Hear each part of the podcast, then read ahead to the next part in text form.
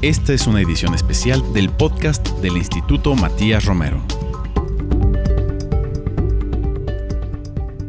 ¿Qué tal? Muy buenos días al auditorio que nos escucha por las plataformas del Instituto Matías Romero. Los saluda Alejandro Alday, soy el director general del instituto.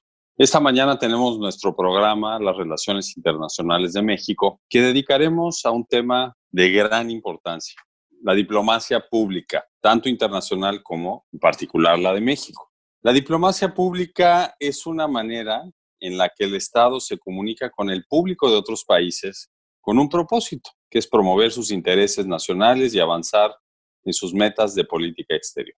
A pesar de ser un término relativamente reciente que escuchamos con mayor frecuencia de distintas formas, en el lenguaje de las relaciones internacionales ya refleja algo que siempre ha estado presente en la interacción de los diferentes actores internacionales, que es la capacidad de comunicar y de tejer alianzas para conseguir una mayor influencia en la escena global. ¿Qué relevancia tiene contar con una estrategia de diplomacia pública para México y qué retos se enfrentan hoy en día? Pues eso nos los va a decir nuestro invitado. Tenemos el enorme gusto de contar con el maestro Alfonso Segbe, quien es director ejecutivo de Estrategia y Diplomacia Pública de la Cancillería. Alfonso, bienvenido y muchas gracias por compartir con nosotros un poco de lo que están haciendo la Cancillería en esta materia. Muchas gracias, Alejandro, por esta invitación al Instituto Matías Romero. Muchas gracias también al equipo del instituto. Es un honor de verdad estar en la casa y el semillero de la diplomacia mexicana. Para iniciar nuestra conversación, yo te pediría que fuéramos de lo general a lo particular, a efecto de que nos expliques qué es la diplomacia pública y sobre todo cuáles son sus principales objetivos. Sí, claro que sí, Alejandro. El canciller Marcelo Ebrard, una de las cuestiones que detectó al tomar posesión era un faltante. Como bien lo has mencionado, es una actividad que se ha realizado siempre, no es algo nuevo, sin embargo ha ido tomando formato cómo la concebimos hoy la diplomacia pública en las últimas fechas. Es por ello que el canciller Ebrard pidió a los centros de gravitación de la diplomacia mexicana para coadyuvar en esta labor de política exterior del Estado mexicano al Ejecutivo Federal, al Instituto Matías Romero y a la Secretaría de Relaciones Exteriores trabajar en este tema y por eso en su oficina se está desarrollando estrategia de diplomacia pública para trabajar de una manera transversal y estratégica. Entonces, en este punto en particular que tú mencionas, aquí lo que habría que decir es cómo se visualiza esto y para qué sirve. Entonces, habría que entender a la diplomacia pública como un instrumento complementario de la diplomacia tradicional para el ejercicio de la política exterior.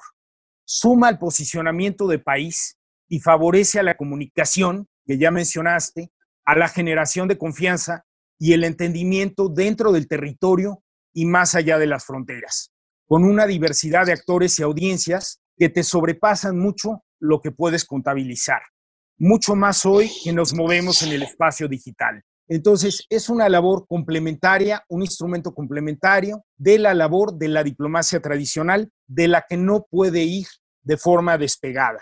Tiene que ir forzosamente a partir de ella y sobre todo comunicarse y tener interacción con este más amplio grupo de actores y esta audiencia en la que hay que moverse el día de hoy. Muy bien, una vez que ya tenemos establecido lo que es la diplomacia pública y qué objetivos persigue, compártenos ahora a través de qué herramientas comúnmente ha sido desplegada la diplomacia pública y en particular en el caso de México, cuáles son los elementos que conforman la diplomacia pública mexicana. Si asumimos que en general la diplomacia pública tiene como objetivos el crear conciencia sobre los ideales y valores, variedad de recursos, elementos, apoyar actividades de la diplomacia tradicional y avanzar en la consecución de los objetivos de política exterior, establecer y fortalecer puentes de diálogo con todos estos actores, escuchar, porque aquí también hay un elemento muy importante y es el de la sensibilidad. No podemos imponer las agendas y no podemos transmitir lo que queremos y después vamos a pasar a ello una narrativa si no escuchamos, si no entendemos, para poder informar e incidir en esta opinión pública tan amplia. Entonces hay que crear y reforzar estos puentes. Esto le va dando mucho mayor sentido a esta estrategia, a estas herramientas. que son los canales de comunicación, redes de actores, estrategias de coordinación que buscan incrementar esta eficacia y en las que ya nos hemos ido moviendo, pero ahora se hacen mucho más evidentes. La nueva geopolítica en la que ya estamos transitando, pues aquí nos llevan, aquí estamos ya en este espacio digital. Entonces, de lo que mencionas, ¿qué debemos de hacer en esta diplomacia pública mexicana? Pues México como un país con un enorme referente que tiene que posicionar y valores, tienes justamente que posicionarlos. Es un país diverso, multiétnico, lleno de colores y sabores, rico en recursos naturales y culturales, con una posición geopolítica privilegiada que requiere para ello desarrollar, construir y luego transmitir una narrativa que posiciona a nuestro país como un actor clave, considerando todos los elementos que impactan en su imagen los escenarios cambiantes y las nuevas dinámicas globales. Y lo estamos viendo en este momento más evidente que nunca. Entonces, esta diplomacia mexicana, Alejandro, es también acorde a nuestros principios de política exterior. Hoy en día, el diario oficial de la Federación publica ya por dónde debemos de ir, estos planes de la Secretaría de Relaciones Exteriores, y aquí se plasma otra vez qué contienen estos principios de política exterior mexicanos, plasmados en la Constitución, que son un reflejo del contexto histórico, de la reivindicación y reconocimiento del carácter evolutivo de las causas de la humanidad. Aquí el reto de la diplomacia pública es el innovar a partir de estos principios, incorporar nuevos métodos y estrategias con aquellos actores y elementos ya existentes y posicionados y con aquellos que van emergiendo en el espacio digital. Tenemos la fortuna de que México es uno de los países más posicionados y más conocidos en el mundo y es una de las cuestiones que no se puede negar. Vamos a retomar algo de lo que acabas de mencionar. México es uno de los países más conocidos, bien posicionados en el mundo a través pues, del despliegue de su diplomacia durante muchos años, una diplomacia de calidad, una diplomacia seria, constructiva. Pero para la diplomacia pública actual, como la acabas de describir, ¿qué implica contar con una visión estratégica y una visión prospectiva? Implica muchas cuestiones que 30 minutos no abarcarían y esa es la vastedad de lo que tiene México, de fortalezas y de valores. Pero esta estrategia prospectiva lo que busca es explorar estos escenarios, identificarlos y proyectar estas posibilidades. ¿Por qué? Porque esto nos sirve como identificación de oportunidades y riesgos para nuestros intereses país. Una vez identificados todos estos escenarios, se construyen estrategias de diplomacia pública que sean congruentes con los cambios en el escenario internacional. Este ejercicio también nos brinda la capacidad para prevenir, corregir, ajustar y aprovechar estratégicamente la evolución de todos estos escenarios. Entonces, ahí, ¿qué tenemos que hacer? Monitorear y dar seguimiento continuo a los factores y actores que ejercen esta influencia en la imagen y posición de México en el exterior y también evaluar las estrategias de diplomacia pública están siguiendo organismos internacionales y otros países en el mundo. Hay en este momento una cantidad de actores que están surgiendo en este espacio. Entonces tenemos que ser sensibles, monitorearlos y ser congruentes con estas tendencias y los resultados que están arrojando.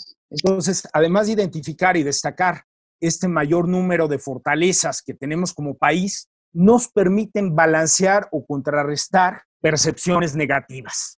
Es decir, hay que incorporar todo. Y si nosotros identificamos todas estas fortalezas y valores, es como podemos balancear y contrarrestar. Nada se puede borrar del espacio digital, nada se puede obviar, pero sí se puede balancear y contrarrestar. Y para esto hay que construir una narrativa que resalte todos estos valores, emociones, sentimientos de México y especialmente dentro de esta nueva geopolítica. Y aquí iría al impulso de una narrativa que posiciona a México como un referente y un actor con liderazgo mundial en la construcción de esta nueva geopolítica. Nada es espontáneo y tú has hecho ya referencia, y lo vamos a ir platicando en el ritmo de esta conversación, al bagaje diplomático mexicano, a la gran trascendencia que ha tenido su participación en la creación de los organismos internacionales, en la sustancia de discusión de las mismas, en las iniciativas en la cooperación internacional para el desarrollo y el poner en las mesas las causas. En este momento estamos en ello como país.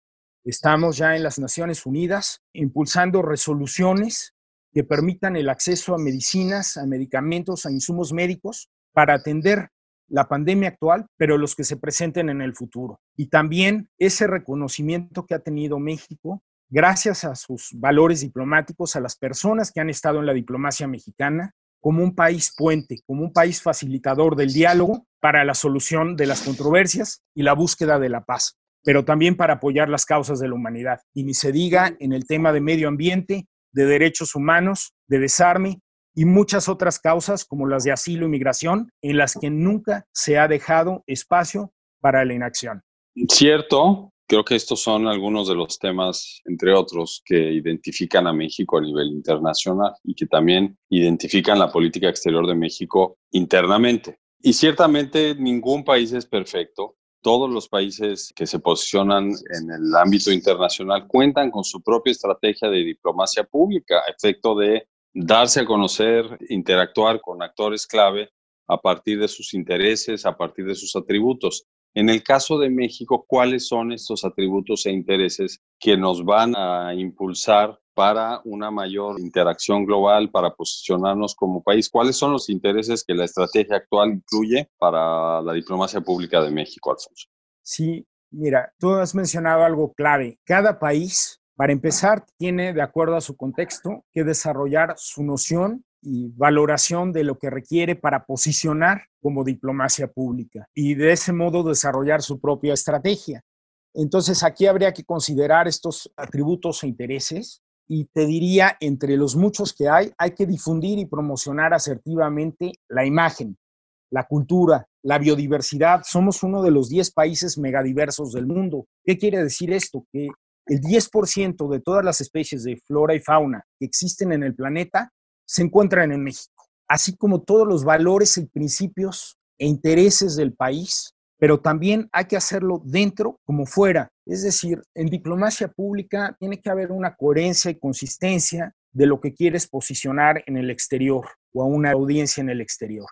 Tiene que haber una narrativa congruente nacional. Los mexicanos tenemos que identificarnos primero con esta narrativa de carácter nacional, tenemos que conocer e identificarnos con nuestros valores y fortalezas y tenemos que ir con un objetivo común.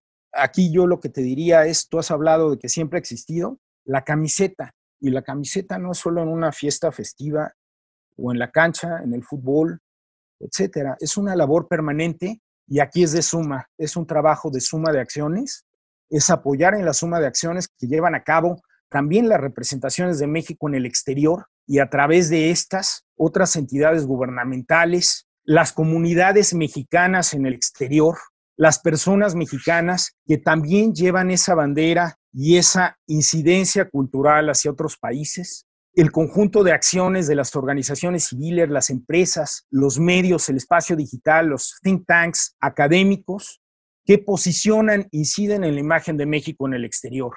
Entonces, ahí es todavía un reto de promover las diversas dimensiones del país, que México ya por su ubicación geográfica y geopolítica es una nación privilegiada, al ser un país norteamericano, atlántico, pacífico, centroamericano, caribeño, latinoamericano, hispanoparlante, pluricultural y multiétnico.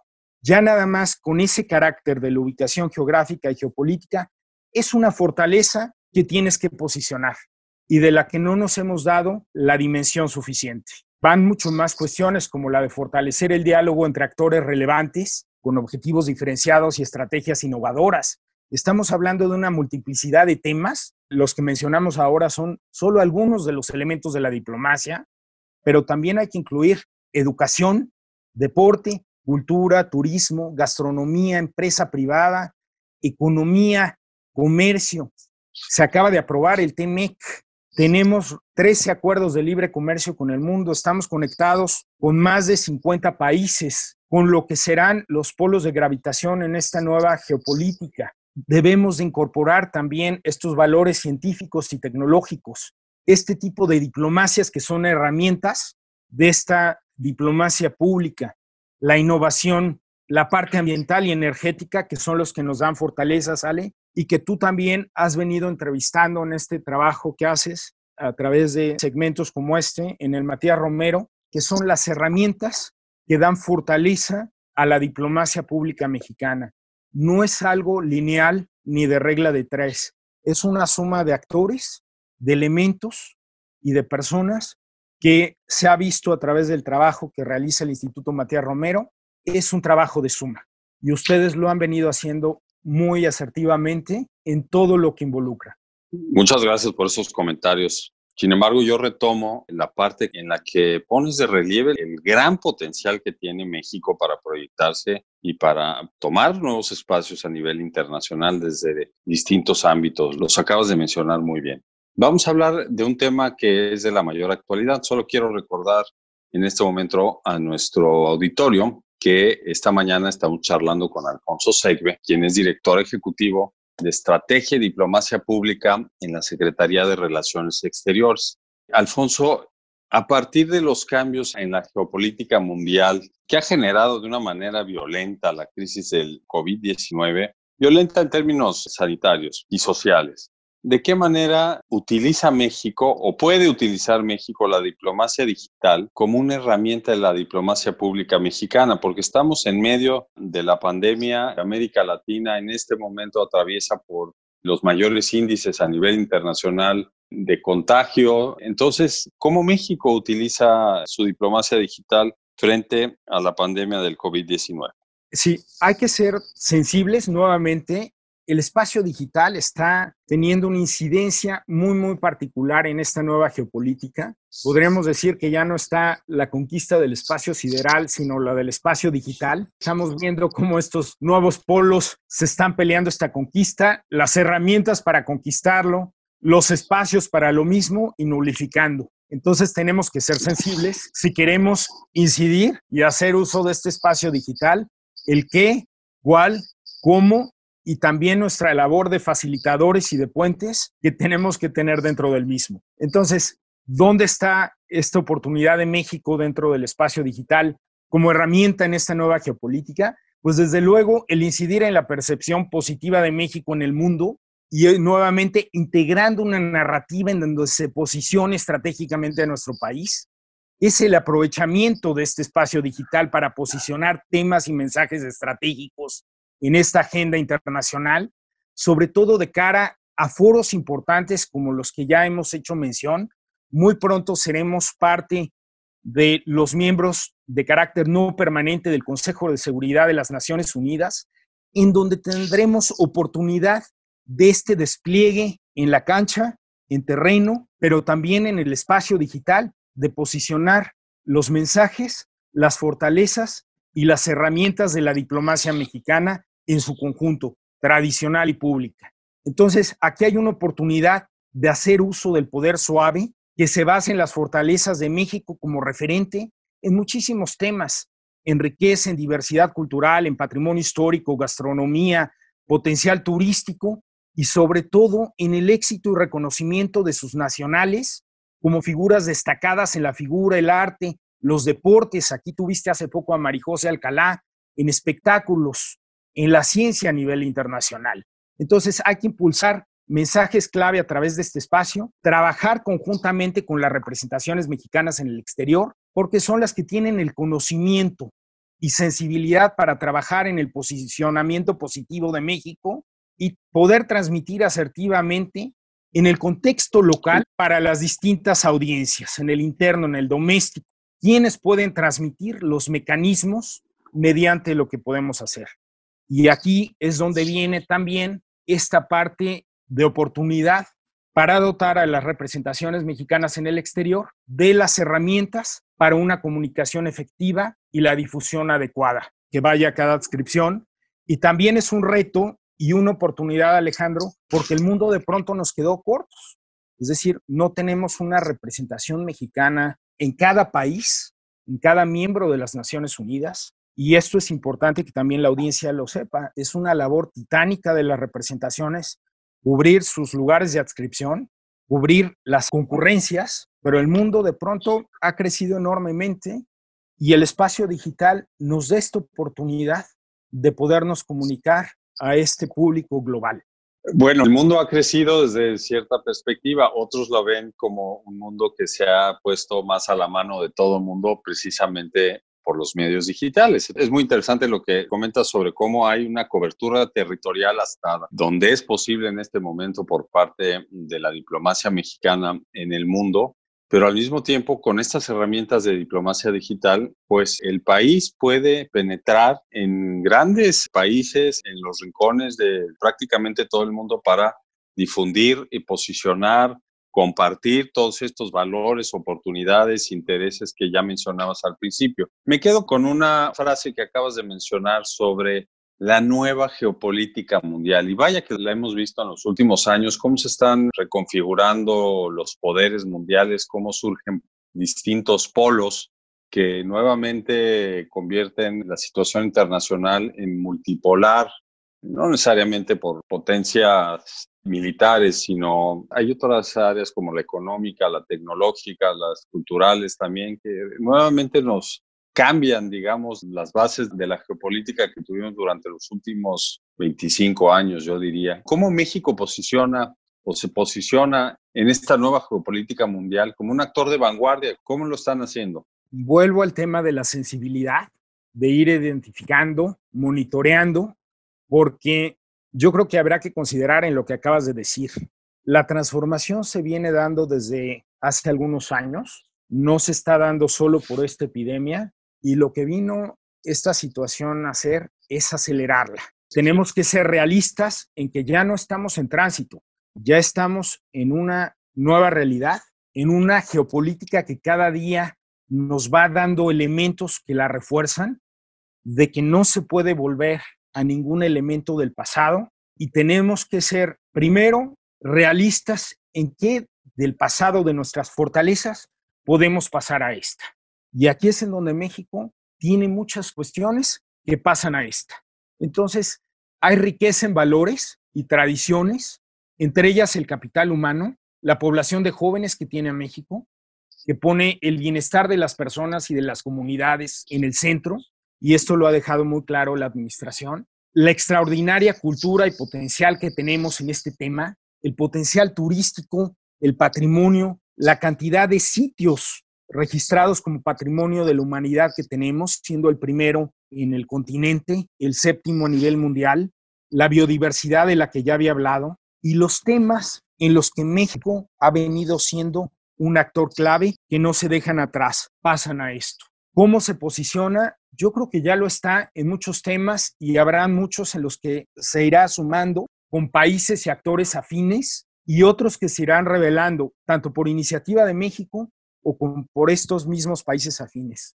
Hemos visto cómo representaciones de México en el exterior, el propio canciller, sus colegas de gabinete, desde luego el Ejecutivo Federal, las subsecretarias del gobierno federal y los subsecretarios y miembros de la diplomacia mexicana han venido participando en los esfuerzos ya para encontrar soluciones, como son las vacunas o elementos, también para restaurar o restablecer las cadenas de suministros de alimentos para garantizar la seguridad alimentaria, la de medicamentos, la de abastecimiento de insumos para las cadenas de productividad, y ahí tenemos la parte de autopartes, aviopartes, y ahora se suma la de medicamentos, la de insumos para la industria de hospitales, que nos puso en evidencia esta crisis que éramos el octavo país que suministraba en esta cadena o en importancia de suministro de esta cadena, por lo que somos un país vital y tenemos que ir avanzando en estas fortalezas. Y esta realidad nos lo va a poner muy clara. Entonces,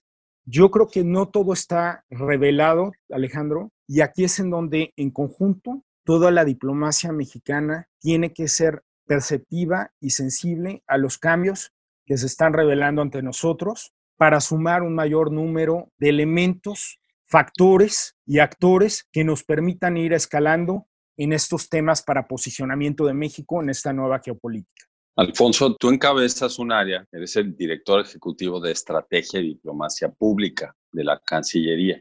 ¿Cómo ese trabajo apoya a nuestras representaciones en el exterior, tanto las embajadas como los consulados o las oficinas en, ante organismos multilaterales? Porque gran parte de lo que nos acabas de señalar pues en alguna medida ya se viene haciendo en distintas representaciones, en unas la parte cultural con mayor énfasis, en otras la parte jurídica, sobre todo en los organismos multilaterales. En fin, hay una serie de fortalezas que México ha venido compartiendo con el mundo desde hace muchos años y lo decíamos, esta actividad no es necesariamente nueva, pero al adoptarse una estrategia para la diplomacia pública, de qué manera hoy se está nutriendo a todas nuestras representaciones para apoyarlas en su trabajo diario frente a todos estos y muy diversos interlocutores en el mundo. Sí, muy pertinente tu pregunta, Ale, porque nuestro trabajo apenas comienza por distintas cuestiones. Entonces, hemos venido apoyando al secretario de Relaciones Exteriores en trabajos muy precisos que nos ha encomendado y recapitulo una palabra clave o dos que he venido mencionando.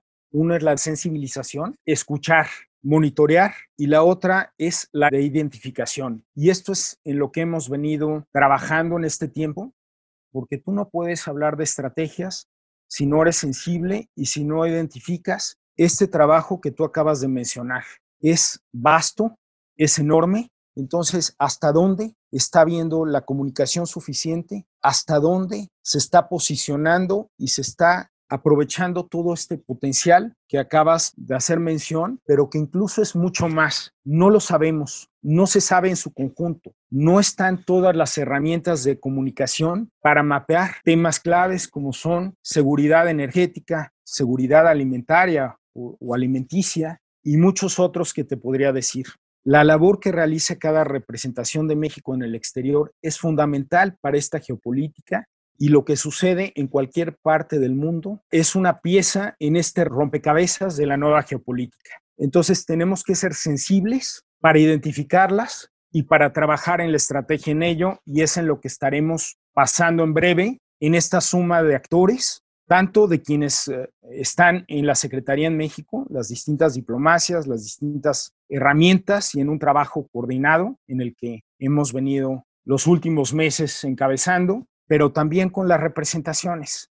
Y lo que te diría, hasta ahora ha sido ese trabajo de sensibilidad y de identificación, y a partir de ahí es el secretario de Relaciones Exteriores quien toma las decisiones para encomendar a las representaciones de México en el exterior, a través de la institucionalidad de la Secretaría, los temas que deben de seguirse abordando en estas fortalezas. El trabajo de esta dirección ejecutiva que tú mencionas es transversal, no es abrir una nueva línea o abrir una nueva oficina que únicamente crearía confusión. Es únicamente trabajar en la suma del trabajo que ya se realiza para lograr una mejor estrategia de trabajo y de posicionamiento de México en esta nueva geopolítica. Gracias, Alfonso, por estos comentarios sobre la labor que se está desarrollando en la Secretaría de Relaciones Exteriores con miras a fortalecer estas acciones y actividades de México a través de sus representaciones, posicionar al país. Desde luego hay muchos temas más que, como tú bien apuntaste al principio del programa, pues habría que explicar a mayor detalle. Desde luego te vamos a invitar para que en algunos meses nos vuelvas a acompañar y podamos actualizar al auditorio sobre cómo está evolucionando esta labor.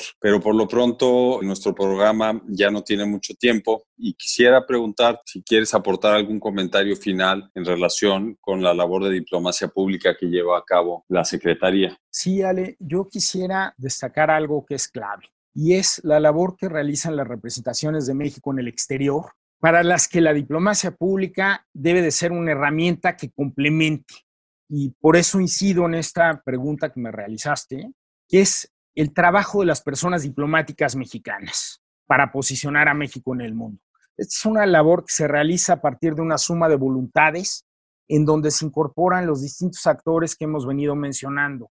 Entonces, recordando nuestro papel histórico como un país puente y facilitador para esta cooperación internacional. Entonces, ¿qué toca? Ver cómo proveer a las representaciones mexicanas en el exterior, en esta estrategia, de información estratégica para la toma de decisiones. Y es una labor que ya hemos ido arrancando, iniciar con este tipo de comunicación para que sea un ejercicio de retroalimentación bidireccional. Entonces, además de dotar a las representaciones de México en el exterior de estas estrategias de innovación diplomática, junto con el Matías Romero y junto con las subsecretarías y las demás diplomacias y áreas que han venido a innovar en la estructura de la Secretaría de Relaciones Exteriores, para permitir ir incorporando nuevas tendencias en las actividades cotidianas. Tú ya nos referimos al uso del espacio digital que debe de promoverse, institucionalizarse y desarrollarse de una manera profesional con una capacitación inicial que puede iniciar desde el Matías Romero y desde luego